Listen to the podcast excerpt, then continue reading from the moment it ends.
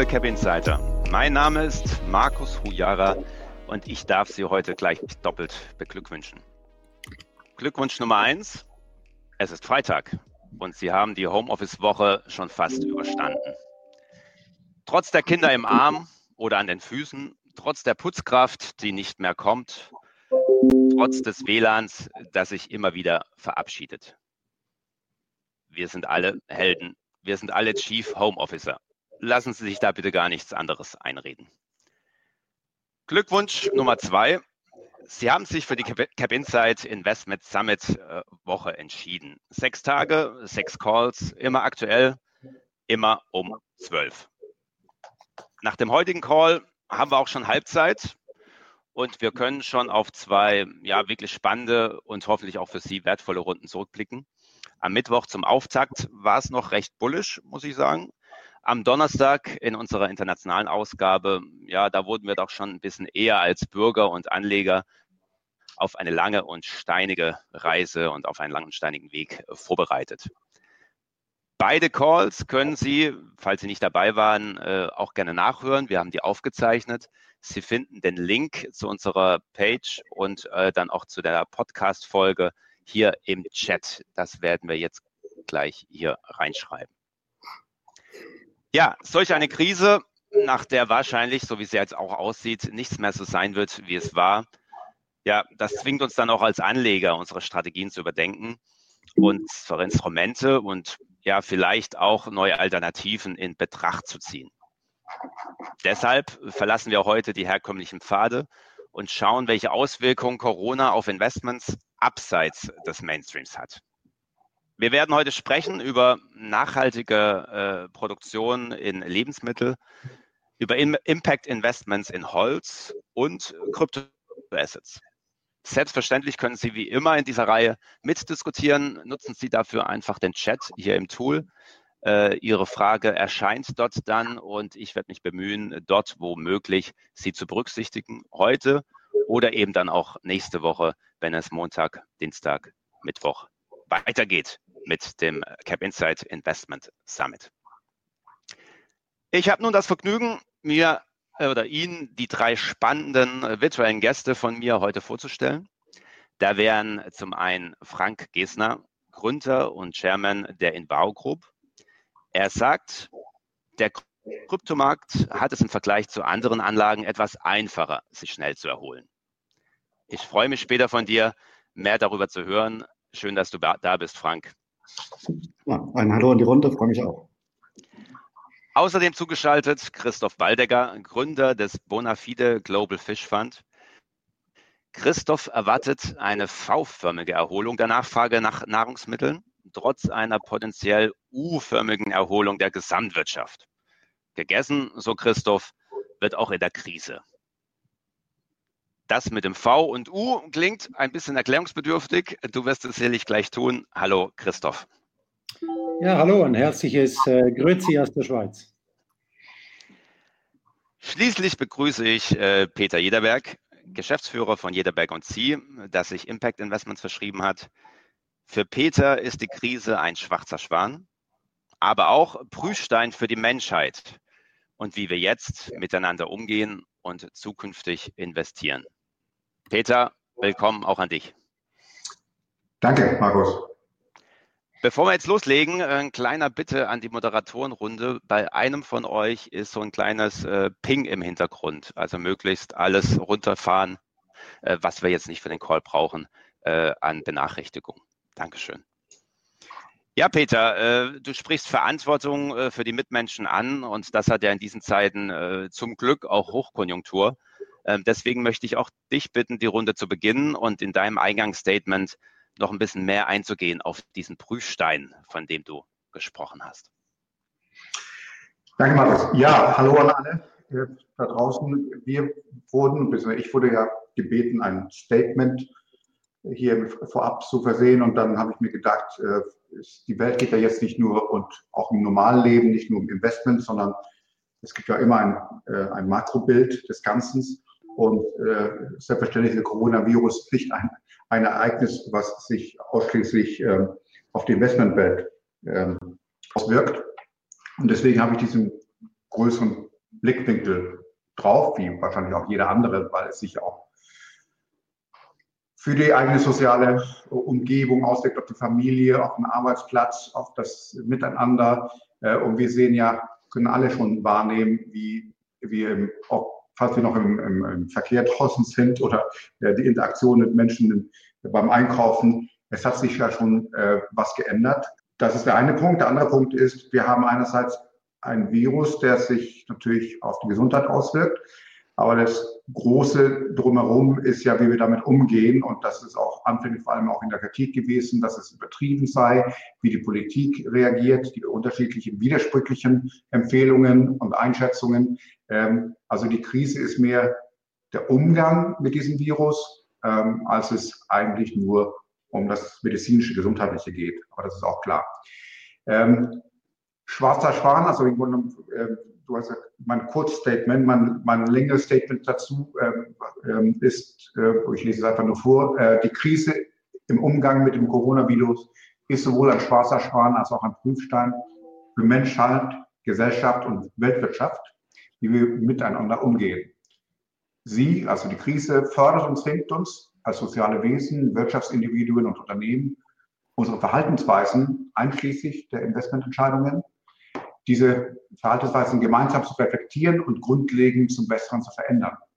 Und jetzt meine Einschätzung, nachdem sich die Unsicherheit der Anleger gelegt hat, wird die Allokierung in echtes Impact Investing, also die direkte Verursachung von zusätzlicher Nachhaltigkeit durch den Zufluss des investierten Kapitals in ein Projekt, entschuldige die Definition, aber dadurch wird sich das Impact Investing oder das Investment in Impact-Projekte signifikant steigen. Das ist meine Einschätzung. Ähm, Prüfstein ist es deswegen, und im Grunde komme ich mir ein bisschen redundant vor, das ist das Hauptthema ähm, ähm, in den Medien auch, ähm, dass alles in Frage gestellt wird, die Menschen sich wirklich anfangen zu überlegen, oder zumindest viele, ähm, ist mein Verhalten im Alltag oder im, im Beruf, äh, das Reisen, äh, der Tourismus, der Konsum, ähm, ist das in Ordnung, wie ich das mache? Ähm, das ist die, der eine Punkt. Das würde ich jetzt nicht so weit ausführen wollen. Ich glaube, das sind andere Foren, die da besser geeignet sind. In der Investmentwelt führt es aber auch ganz klar dazu, dass die, ja, bekannt ist, der Kapitalmarkt lebt von der, ähm, von der Scalability und äh, von der ähm, Tradability und von Compliance. Und das führt dazu, dass die Aktienmärkte, die Kapitalmärkte eben halt 99 Prozent der Investmentwelt ausmachen, vor allem in, in, in der Propaganda, also in den Medien, im Marketing, äh, bei den Banken äh, und äh, Fondshäusern. Ähm, die kleinen direkt möglichen Direktinvestments, die alternativen Investments, die wir hier heute zu dritt vertreten, die äh, werden meistens nicht äh, berücksichtigt. Ähm, und, denn die sind ja nicht beliebig vervielfältigbar. Und ähm, ähm ja, das ist der, der, ähm, der Aspekt. Ähm, Impact Investing, also wir als Jederberg und Sie sehen uns als Impact Investor. Wir sind ein unternehmerischer Investor seit eh und je, seit eh und je, seitdem wir vor zehn Jahren uns gegründet haben. Ähm, wir haben lediglich zwei Projekte, die wir unternehmerisch führen, bei denen wir der Mehrheitsgesellschaft, aber wir Stakeholder sind. Beide Projekte schaffen Nachhaltigkeit. Beide Projekte sind einerseits haben Sie angesprochen oder äh, das Sunhouse-Thema, da kennt man uns. Ähm, ähm, aber wir haben auch ein zweites Projekt, was äh, unheimliche Nachhaltigkeit schafft. Ähm, und ähm, das Ganze verbindet sich eben halt dadurch, dass wenn man hier investiert, tatsächlich neue zusätzliche Nachhaltigkeit schafft. Dazu später mehr über Impact Investing. Okay, danke schön, Peter, auch für die ähm, Definition von Impact Investing in diesen Zeiten ja auch äh, wichtig, genau zu verstehen, was das denn bedeutet. Christoph, ich hoffe, den Fischen selbst ist Corona herzlich egal. Gib uns doch bitte deine aktuelle Einschätzung zur Lage. Jawohl, okay, guten Tag. Ich möchte heute sowieso eher äh, die positiven Aspekte äh, anschauen, weil es hat ja genug Negatives schon in der Presse und äh, die Welt wird weiter funktionieren. Die Frage ist dann einfach wie, aber es wird weitergehen. Und das ist das, die Panikmache. Äh, man soll mal gute Nachrichten auch in den Zeitungen reinschreiben, weil es gibt gute Nachrichten. Und die Leute, die uns kennen, die wissen ja, dass wir uns mit Fischen und Meeresfrüchten äh, beschäftigen, mit dem ganzen Sektor der ganzen Wertschöpfungskette. Und dabei denken und handeln wir auch nachhaltig. Und wir haben einen globalen Fokus. Und da kommt die gute News jetzt her. Wir haben Kontakte äh, zu unseren Firmen, Investoren in China, in Asien, in Australien. Und da ist die Welle durch. Und das wird auch hier in Europa passieren. Und das Spannende ist eben dann, dass wenn sie eben vor der Haustüre auftritt, die Panik am größten ist. Aber wenn Sie jetzt mit Leuten reden, die in Thailand unterwegs sind, Wuhan ist 85 Prozent wieder zurück. Natürlich wird es noch eine Weile dauern, bis wir wieder voll laufen. Aber das sind positive Neuigkeiten. Und wenn ich dann unseren Sektor noch anschaue und, und auch da mal das Positive rausstreiche, äh, Food, Essen zeigt sich halt auch in der Krise als mit, hat einen extrem defensiven Charakter, weil auch in der Schweiz die Lebensmittelläden sind offen und es wird ja zurzeit wegen den äh, Hamsterkäufen eher noch mehr Food gekauft als zu wenig. Das ist dann wieder ein Food Waste Problem in einigen Wochen.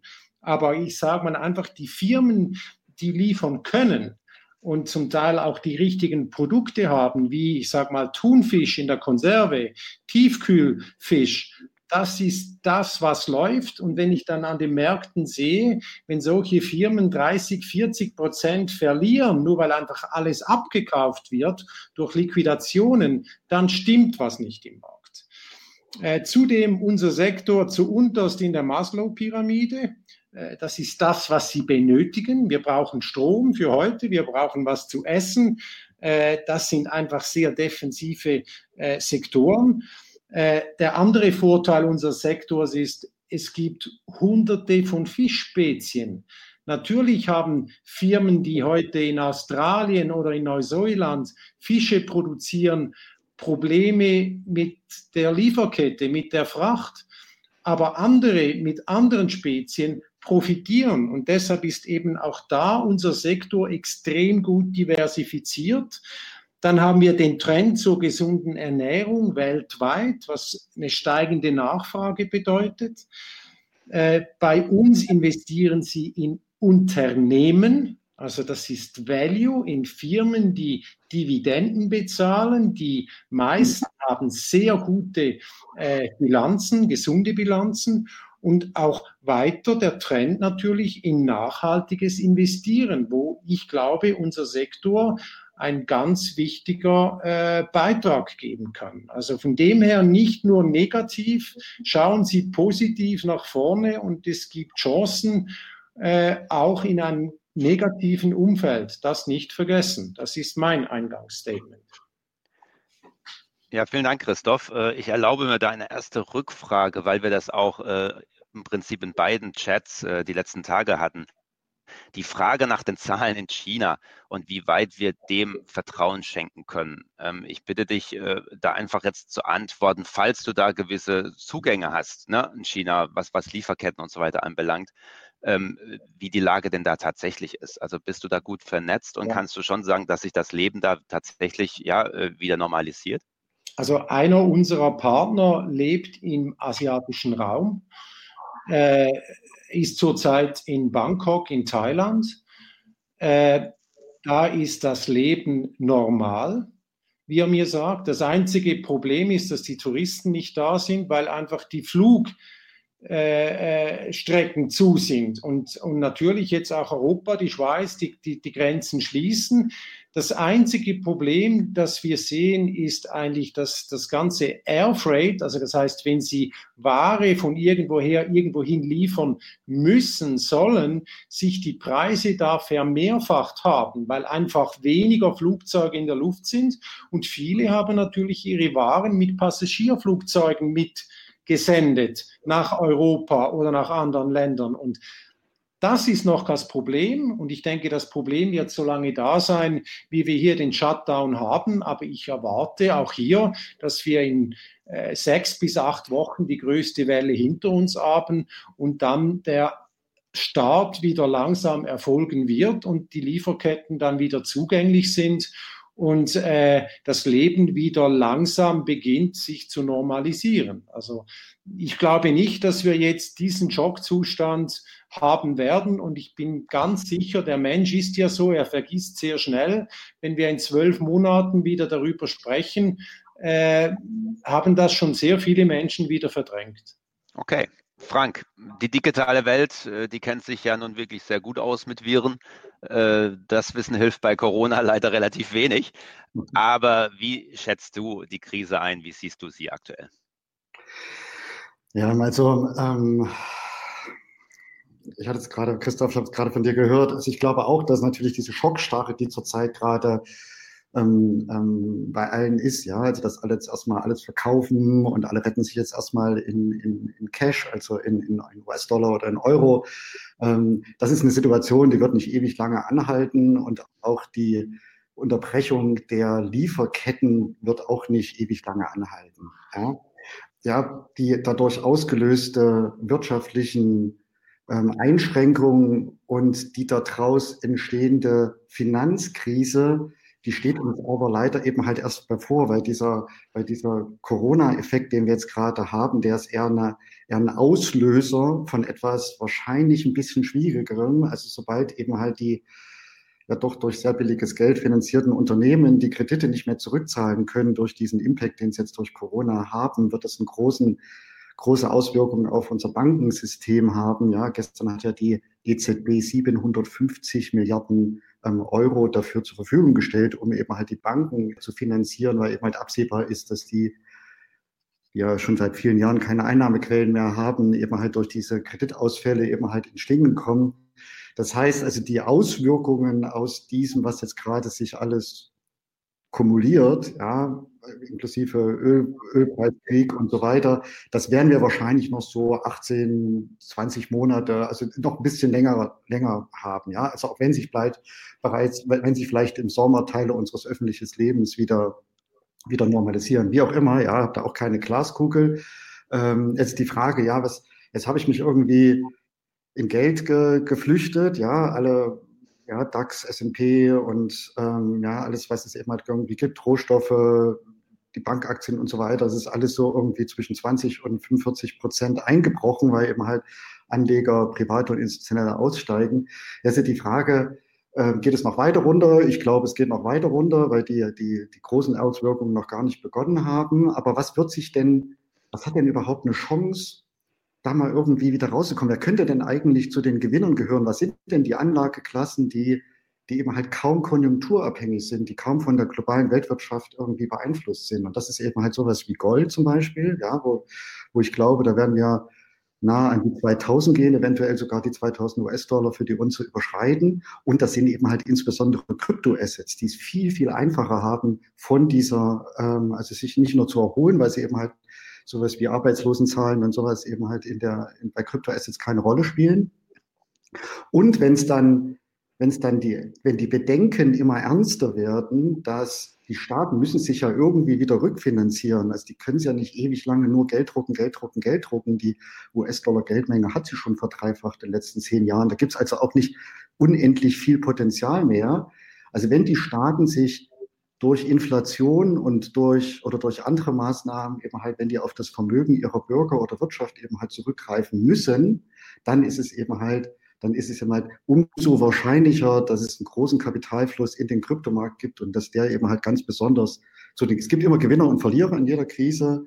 Ähm, die Wahrscheinlichkeit, dass, ähm, sagen wir, in naher Zukunft Rohstoffe, Aktien und so weiter zum Gewinner gehören, ist eben halt viel, viel geringer, als dass das eben halt bei äh, bei nicht korrelierenden Assetklassen wie eben halt Gold oder Krypto der Fall ist. Und deswegen bieten wir eben halt, wir sind ein, wir sind ein Asset Manager, wir erlauben Anlegern von dieser Anlageklasse professionell zu, äh, zu partizipieren. Wir haben dann ein gebilligtes Finanzprodukt dafür, machen das aktive Risikomanagement da drauf, das heißt verwalten die Kryptoassets jeden Tag und haben auch Softwaresysteme geschaffen, die von diesen ganzen Volatilität, also von dieser Schwank, von diesen großen Preisschwankungen, die es jeden Tag im Kryptomarkt ähm, eben halt profitiert. Das heißt, wir sind sowieso viel, viel unabhängiger von der Gesamtmarkt-Performance.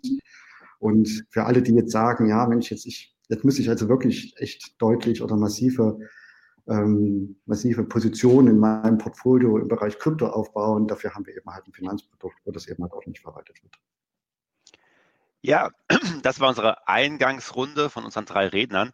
Äh, Frank, ich würde bei dir noch ganz kurz bleiben ähm, und ich würde dich bitten, ähm, eine kleine Definition zu geben, äh, verbinden, verbunden mit deiner nächsten Antwort, äh, was das denn nochmal genau ist, das Kryptoassets, dass da einfach alle in, im Chat auf dem gleichen, äh, alle im Call auf dem gleichen Kenntnisstand sind. Aber meine Frage wäre dann, eigentlich, äh, so habe ich es zumindest immer verstanden, äh, sollten die Kryptoassets relativ unkorreliert oder weniger korreliert äh, mit den Aktienmärkten sein. Das ist jetzt ja nicht passiert. Gib uns doch da einen kleinen Blick auf die Zahlen, warum das aus seiner Sicht so war. Jetzt haben wir aber auch schon am Donnerstag eine regelrechte Aufholjagd, zum Beispiel bei Bitcoin gesehen. Gib uns doch da einen kleinen Einblick. Okay, gut. Also drei Fragen in einem. Ich versuche es ja. mal. Wenn du vergesst, sag mir Bescheid. Ja. Also erstmal, wenn wir über Kryptoassets sprechen, dann meinen wir damit börsengehandelte, also öffentlich gehandelte Token oder Coins von Blockchain-Projekten. Ja, ist ja nicht genauso wie beim Internet. Nicht das Internet hat diesen Wertzuwachs in den letzten 20 Jahren geschaffen, sondern die Anwendungen auf dem Internet drauf. Also die Ebays, die Googles, die Facebooks und so weiter. Ja, und genauso gibt es eben halt ganz viele gibt zurzeit weltweit 85.000 Blockchain-Projekte, äh, die registriert sind. 3000 davon sind zurzeit auf Börsen gehandelt. Viele davon wird es wahrscheinlich, wahrscheinlich nicht schaffen und einige davon ähm, werden eben halt einen enormen Wertzuwachs ähm, generieren. Und wir, wenn wir über Kryptoassets als Anlageklasse sprechen, meinen wir hochliquide, täglich handelbare Blockchain-Token und Digitalwährungen, also Cryptocurrency, äh, Coins, ähm, die mindestens nach Aussage von, von uns und von vielen ähm, Ökonomen in den nächsten Jahren enorme Wertzuwächse ähm, erwarten lassen. Ähm, in den letzten, also die gibt es so seit seit 2008 die, die Block, äh, Bitcoin, also was so als das bekannteste ist, wurde übrigens, äh, das White Paper dazu wurde übrigens erstellt zum Höhepunkt der letzten Finanzkrise, also 2008, 2009, wo schon mal so dieses zentrale System sehr, sehr an seine Grenzen gekommen ist und es wurde immer halt so ein dezentrales, verteiltes System mit, mit, äh, mit Blockchain geschaffen. Ähm, seitdem gibt es eben halt diese vielen verschiedenen Kryptowährungen und Blockchain-Projekte, die bisher kaum korreliert haben mit irgendwelchen anderen Anlageklassen. Das heißt, erstmal unabhängig von der zur spekulativen Wertentwicklung von Kryptoassets, waren Kryptoassets bisher immer gut in jedem Portfolio, weil die eben halt kaum korreliert haben. Die haben eine Ko Korrelation von 0,1 von, nahe, von nahe, also nahezu nicht. Jetzt in diesem in in Anfang März hat natürlich hat alles zurzeit korreliert. Also selbst Gold ist minus sechs Prozent. Ja, die, alles ist zurzeit runter. Der, äh, der Bitcoin war mal zwischendurch um 35 Prozent im, im Keller, äh, genauso wie die Deutsche Bank Aktien oder was Christoph gesagt hat, selbst sowas wie Fisch und sowas, was Leute müssen eigentlich essen. Ja, ähm, also zurzeit ist einfach eine Panik, Hysterie-Situation. Alles, was irgendwie verkaufbar ist, wird entweder bewusst verkauft die große Masse wurde aber auch sogar automatisch verkauft, weil eben halt sogenannte Margin Calls stattgefunden haben, also dass die automatischen Trading-Systeme automatisch liquidiert haben, wie auch immer. Ähm, jetzt sehen wir schon, jetzt hat sich sozusagen der erste Staub ein bisschen gelegt und jetzt sehen wir schon, dass die Märkte sich unterschiedlich verhalten. Also das Kryptoassets sind jetzt gerade wieder sehr stark zurückgekommen. Also wir, wir, wir glauben, dass das noch ein bisschen in den nächsten Tagen, Wochen noch ein bisschen schwanken wird, aber dass das dann immer wenn wir, wenn wir, wenn große Krisen sind, das weiß man aus Argentinien, Venezuela, Türkei, Weißrussland und so weiter, ja, umso größer die Ängste sind, umso mehr Kapitalfluss gibt es eben halt aus dem normalen Finanzsystem heraus in, den, ähm, in, in, in, in das Kryptosystem schon alleine äh, zur Absicherung oder um eben halt äh, dort von den dort zu erwarteten Gewinnen dann, äh, dann zu profitieren.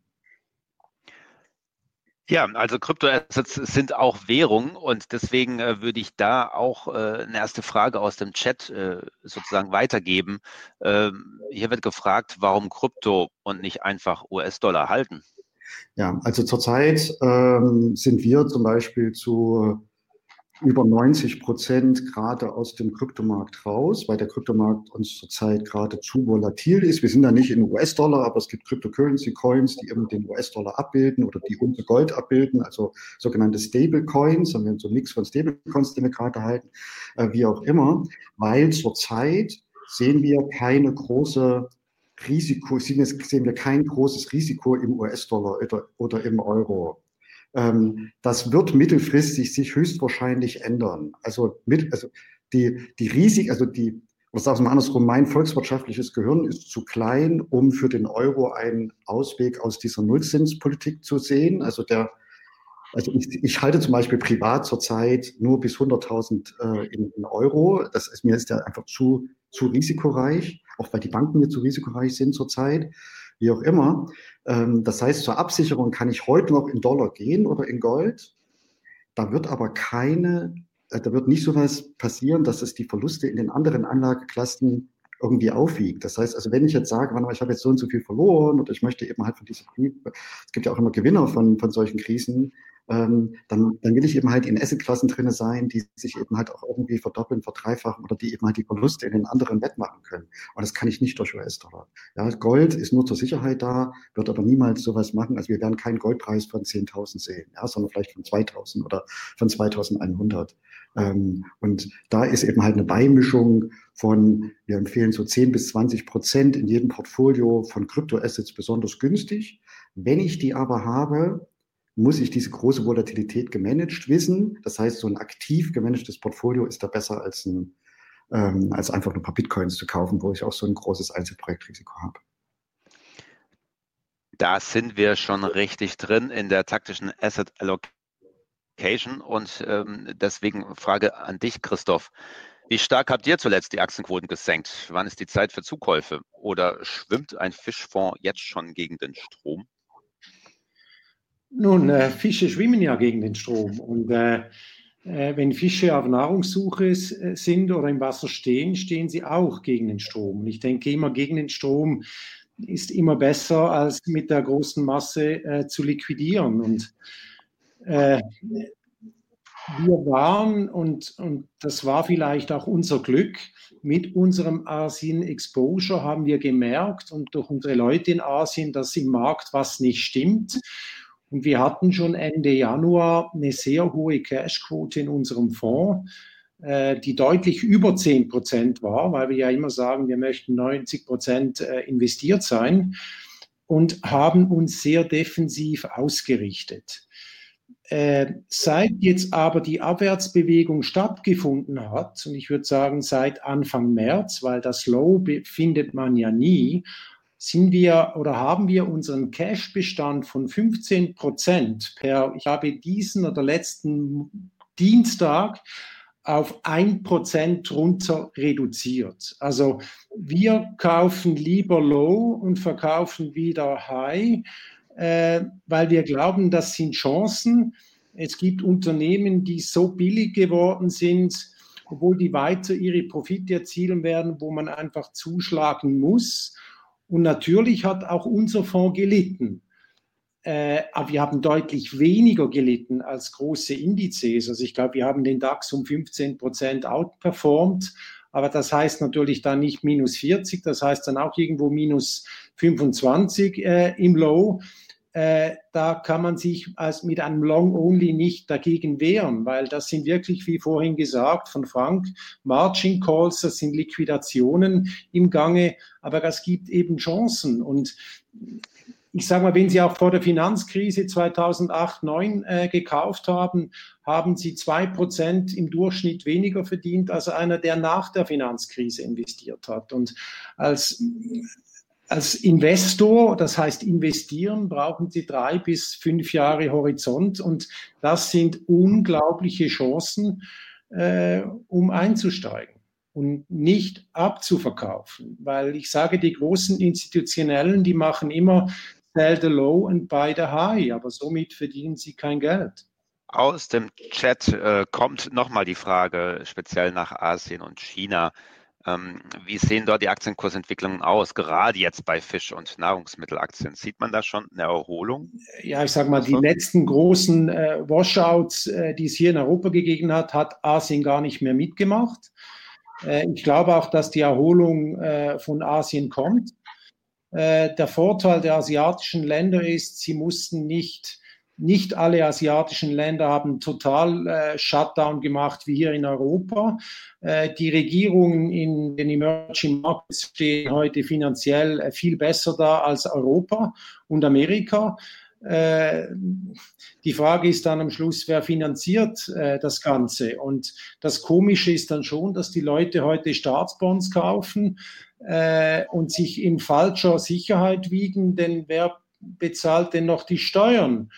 Äh, wenn ja alles den Bach runtergeht. Also ich glaube, man muss jetzt als Investor rebalancen, äh, Sell Bonds, Profits mitnehmen und Aktien kaufen. Das Low finden Sie nicht, deshalb gestaffelt kaufen. Das gibt Ihnen einen guten Durchschnitt und äh, in ein paar Jahren äh, sind Sie glücklich darüber. Glücklich ist ein gutes Stichwort. Für viele äh, wären gute, frohe Botschaften ja, wenn endlich ja ein Impfstoff gefunden wird oder wenn endlich eine Medikamentmöglichkeit ähm, zur Verfügung steht. Peter, äh, viele fragen sich jetzt ja möglicherweise auch, was kann ich denn mit meiner ganzen Liquidität, die ich jetzt inzwischen ja auch möglicherweise habe, äh, was, was kann man denn tun, um auch solche äh, Möglichkeiten äh, und, und solche Investments zu unterstützen? Oder die Frage andersrum gestellt, äh, ist jetzt oder beginnt jetzt die große Zeit von Impact Investments? Die letzte Frage kann ich einfacher beantworten mit einem großen Ja. Und wer mich kennt, differenziere ich dieses Jahr auch sehr gern.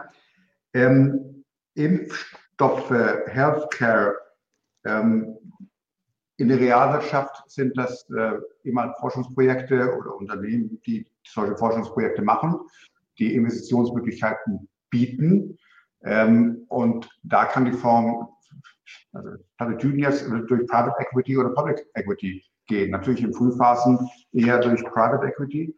Ähm, und inwieweit man solche Projekte erstens identifizieren kann und zweitens ähm, überhaupt den Zugang, also mit Kapital den Zugang bekommt zu diesen Projekten, ähm, ist eine Frage, die da kann ich zwar äh, spekulieren ähm, in, der Antwort, aber das hat weniger was direkt mit Impact Investment zu tun.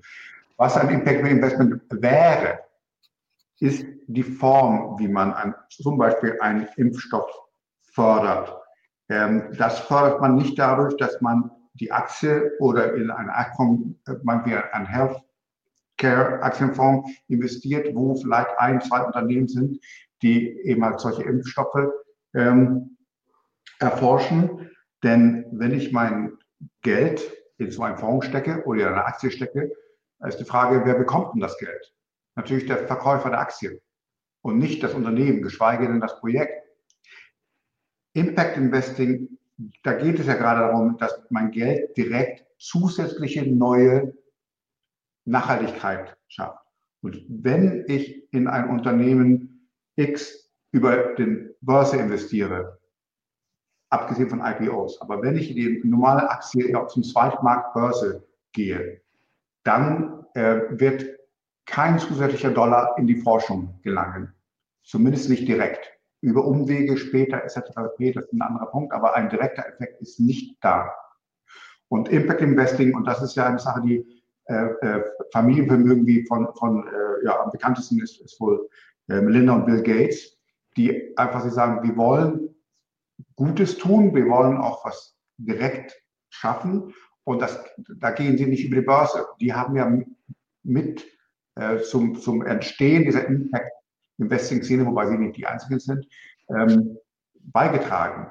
Ähm, und da sind wir als jeder Background C nicht aufgrund des Vermögens, sondern aufgrund unserer Projekte mit eingeladen worden in so einer dieser beiden Organisationen oder Netzwerke, in Deutschland würde man sagen Verbände, ähm, ähm, Mitglied, das sind wir aktives Mitglied Ähm, und da sind sehr viele vermögende Menschen, ähm, die, äh, also nicht nur ihre, nicht ihre Family Officers, sondern die Vermögensinhaber selbst, die sich diese Frage stellen, wie kann ich denn wirklich jetzt Nachhaltiges schaffen?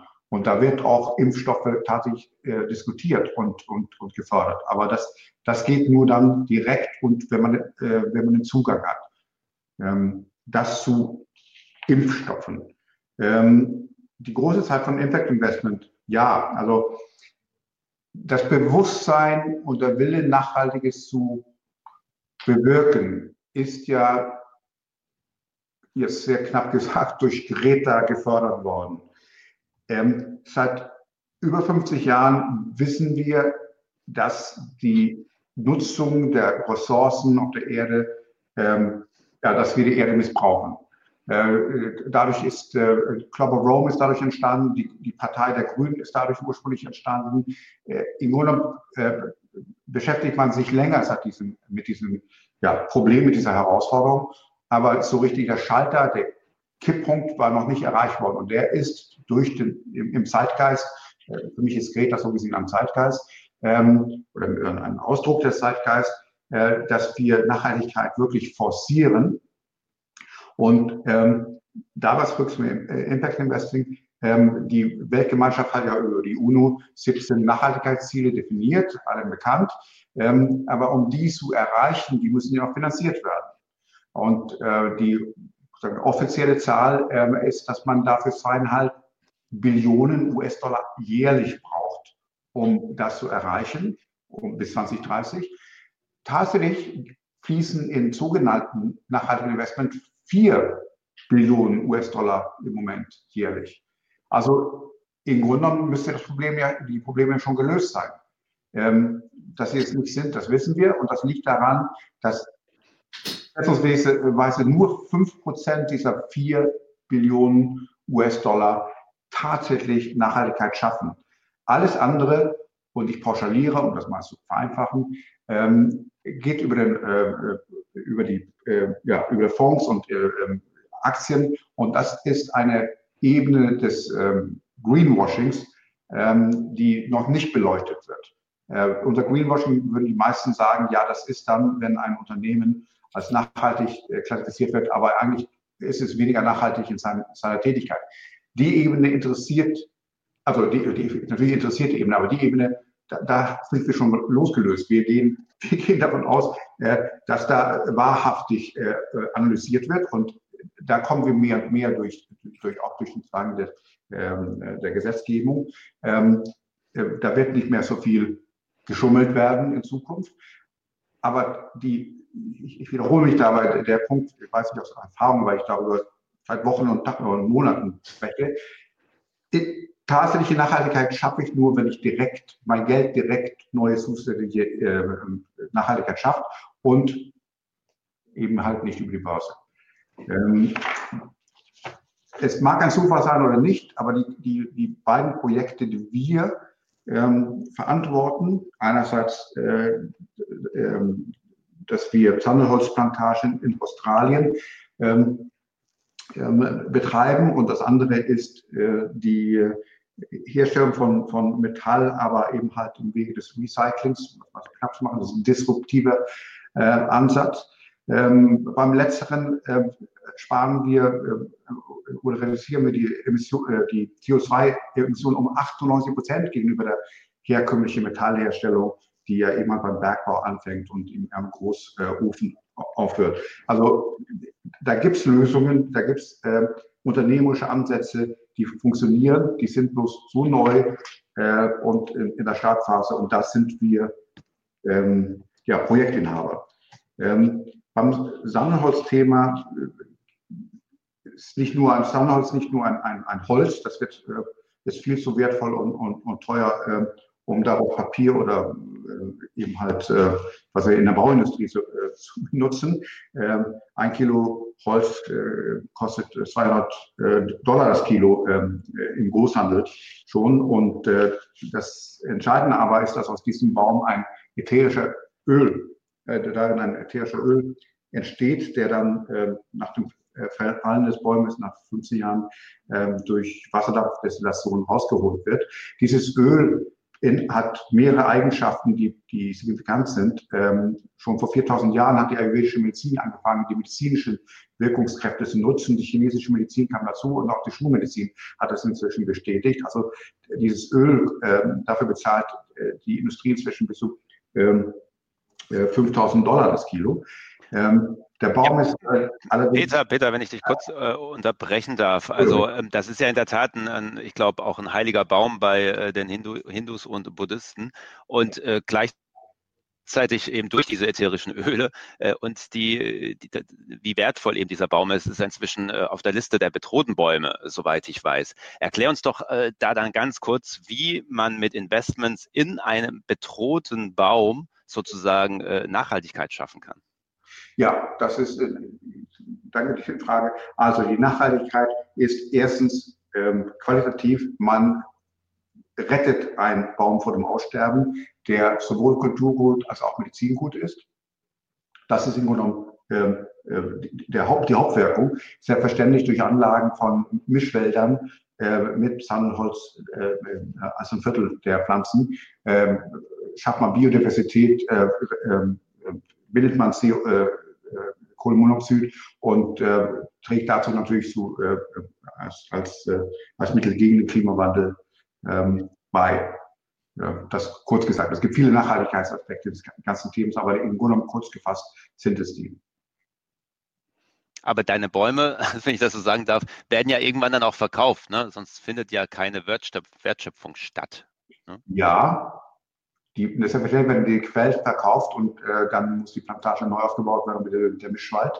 Ähm, das ist so, wir, das ist nicht so, dass wir irgendwelche äh, Forstflächen dafür opfern, sondern wir gehen auf äh, bisher äh, nicht genutztes oder eben halt monokulturell genutztes Land in Australien, ähm, um, ähm, um eben halt diese, diese ja, äh, Sandholzwälder aufzubauen. Ich habe die Frage vielleicht nicht ganz verstanden von dir. Ja, das ist in Ordnung. Vielen Dank, vielen Dank, Peter. Äh, ich habe es ich hab's soweit verstanden. Ich hoffe, unsere Nutzer auch. Wenn nicht, äh, gerne im Chat weitere Fragen zu speziell diesem Thema stellen. Und wenn, wenn ich noch einmal vorhin, Christoph sagte ja, also in Australien ist ähm, Corona noch gar nicht so angekommen wie bei uns, also die Hysterie schon, aber die Verbreitung ist noch nicht da. Und wir haben auch die Hoffnung, dass oben in im äh, Norden, tropischen Norden, äh, wo unsere Plantagen sind, äh, das sehr gelinde ablaufen ähm, Also die Bäume werden davon nicht betroffen. Ähm, die wachsen weiter vor sich hin. Die sind also durch diese Krise ähm, absolut, ähm, interessiert das nicht, was da draußen passiert. Ähm, was aber passieren könnte, ist natürlich, wenn die, die qualifizierten Mitarbeiter alle krank würden.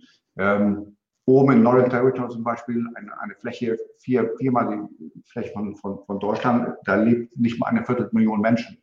Also da kann man sich schon äh, äh, also vorstellen, dass da die Verbreitung nicht so, so äh, dramatisch sein äh, wird wie in, wie in Europa.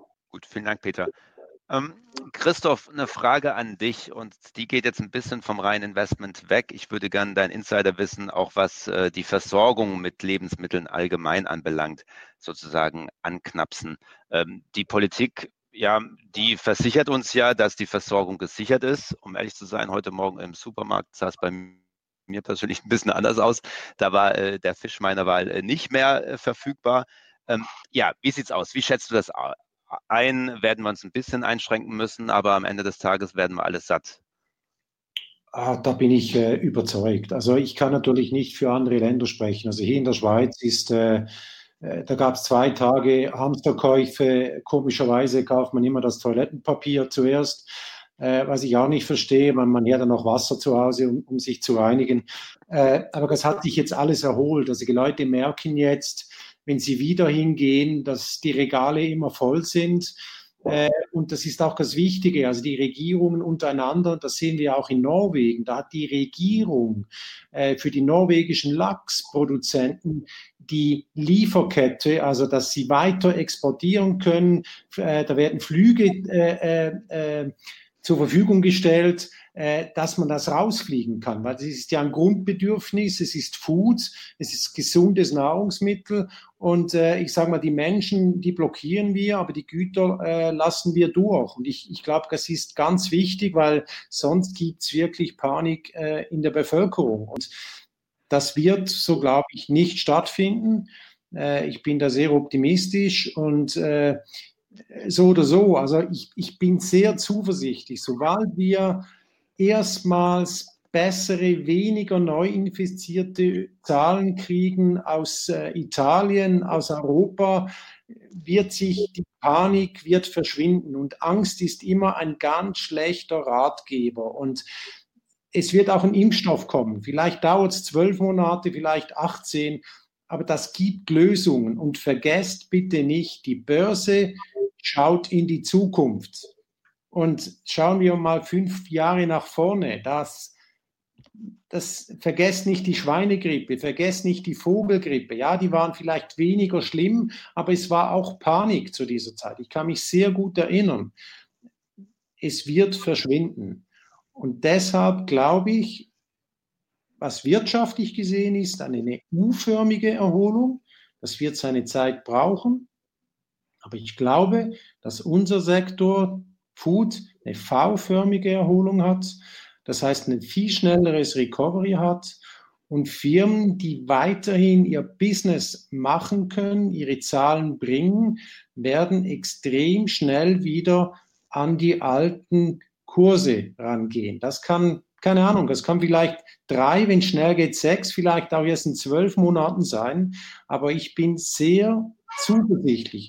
Zusätzlich kommen noch all die Konjunkturprogramme der Staaten äh, zusätzlich hinzu. Also ich vermute, dass es dann die gewünschte Inflation in zwei, drei Jahren wahrscheinlich kommen kann. Das kann genau der exogene Schock sein, damit Inflation entstehen kann. Und dann ist es eben auch wieder gut, in Gütern äh, zu sein, in Assets zu sein, äh, wo die Preise weitergegeben werden können. Und da gehört halt Food nebst anderen Sachen auch dazu. Das bringt uns nochmal in die digitale Welt. Frank, ähm, eigentlich äh, ist die Idee dieses, dieses, äh, dieses Summits ja nicht jetzt äh, Produktwerbung äh, zu machen. Ne? Und das kriegen wir ja auch in diesen Calls bisher sehr, sehr gut hin. Dennoch möchte ich bei deinem Beispiel dann doch sagen, im Vergleich zu den äh, verschiedenen Kryptoassets, ist dein Produkt im Moment, als ich das letzte Mal zumindest nachgeschaut habe, äh, sogar im Plus. Ähm, willst du uns einfach erklären, an was das liegt? Was habt ihr getan? Habt ihr damit gerechnet? Warum ist es aufgegangen? Ja, also wir, wir also, obwohl die gesamten Kryptomärkte in den letzten, also seit Anfang Mai sehr stark äh, gesunken ist, also Bitcoin so ungefähr so um 35 Prozent gesunken und so die Top 30 Kryptoassets, die so 80, 85 Prozent des äh, des Gesamtmarktes ausmachen, sind sogar um, um über 40 Prozent gesunken. Und der und dadurch, dass wir das Portfolio, also das Portfolio aus solchen Kryptoassets aktiv managen und diese, diese starken Marktbewegungen rechtzeitig sehen konnten, sind wir eben halt rechtzeitig aus dem Markt raus, sind jetzt sogar bei plus zwei Prozent, weil wir eben halt, also nicht weil wir schlauer sind als alle anderen, ähm, sondern weil wir wesentlich weniger einmal wesentlich weniger abhängig vom, vom Gesamtmarkt sind. Wir machen ja viele solcher sogenannte Arbitrage Trades, also wir kaufen und verkaufen Kryptoassets zur selben Sekunde, dort, wo wir Preisdifferenzen von, von Kryptoassets sehen. Das ist also eine ganz, ganze Thematik, kann ich stundenlang drüber sprechen. Ähm, und zweitens sind wir, ist die, ist die Struktur des Finanzprodukts ein Bond. Ähm, das heißt, wir sind, wir dürfen auch komplett aus dem Markt rausgehen, wenn wir den Markt zu stark unter Druck sehen ja, das hat es eben halt dazu geführt, dass wir eben halt im Gegensatz zu allen anderen im Plus sind und wo ich auch jetzt mal unabhängig von wow, jeder, der sagt, ja, also das habe ich jetzt echt kapiert, ich, ich sollte wirklich signifikant Kryptoassets in meinem Portfolio haben, lieber lass das aktiv managen, als eben halt sich einfach nur Bitcoins äh, zu, hinzulegen. Dafür sind die Märkte noch zu volatil. Vielleicht nochmal so, so eine Anmerkung. Also ich, ich wie auch immer, das ist jetzt erstmal so meine, sagen wir mal, ist meine private äh, äh, Meinung der Corona, also das, was wir jetzt gerade sehen durch Corona, die Unterbrechung der Lieferketten und so weiter, ähm, das wird irgendwann mal wieder sich beruhigen und ähm, ja, und sobald eben halt die Infektionszahlen sehr, stark zurückgehen, wird auch die Reisefreiheit und so weiter und so fort, das wird wieder alles gehen, ja. Aber die eigentliche das eigentliche Finanzkrise, die jetzt kommt, ist die Coronavirus nur der Auslöser. Das ist nicht die Ursache.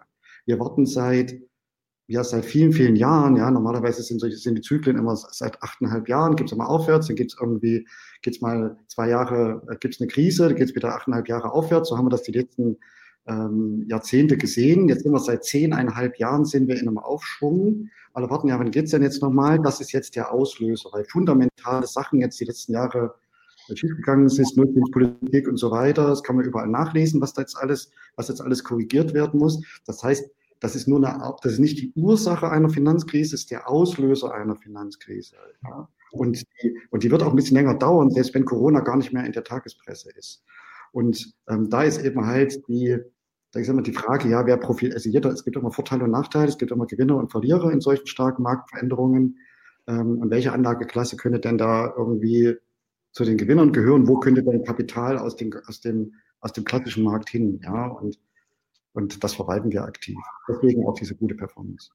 Insgesamt sind wir übrigens zurzeit bei 142 Prozent im Plus, 160 Prozent besser als der Markt. Also es läuft. Das ist in diesen Tagen doch gut zu hören. Ich schaue gerade mal aktuell auf den DAX, der sich seit wir reden auch deutlich in die Richtung richtige Richtung entwickelt. Also ich denke, die Hoffnung, die hier durchaus äh, von euch zum Besten gegeben äh, wird, scheint äh, erste, erste äh, Zeichen zu setzen. Wir hoffen, dass es diese Richtung weitergeht. Es wird Zeit für ein Schlussstatement von jedem von euch. Und ich würde euch bitten, etwas dazu zu sagen, welche Learnings ihr denn persönlich aus dem zieht, was gerade passiert, in den letzten Wochen passieren passiert ist und jetzt auch noch passieren wird und welche, an, äh, welche Learnings unsere Nutzer, die Anleger daraus ziehen sollten. Christoph, möchtest du beginnen? Ja, ähm, ich mache es relativ kurz. Investieren Sie, spekulieren Sie nicht. Äh, wenn Sie Aktien kaufen, brauchen Sie einen Fünfjahres-Horizont.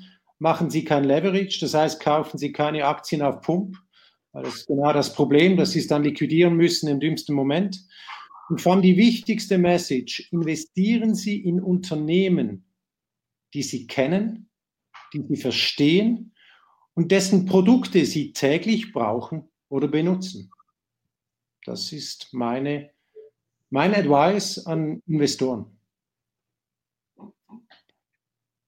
Peter, deine Learnings und. Ja, also äh, erst ich mich dem an, was Christoph gesagt hat, bis auf den letzten Satz. Ich meine, man sollte nicht nur darin investieren, was man kennt und beurteilen kann, zu vollends, weil dafür gibt es die Experten.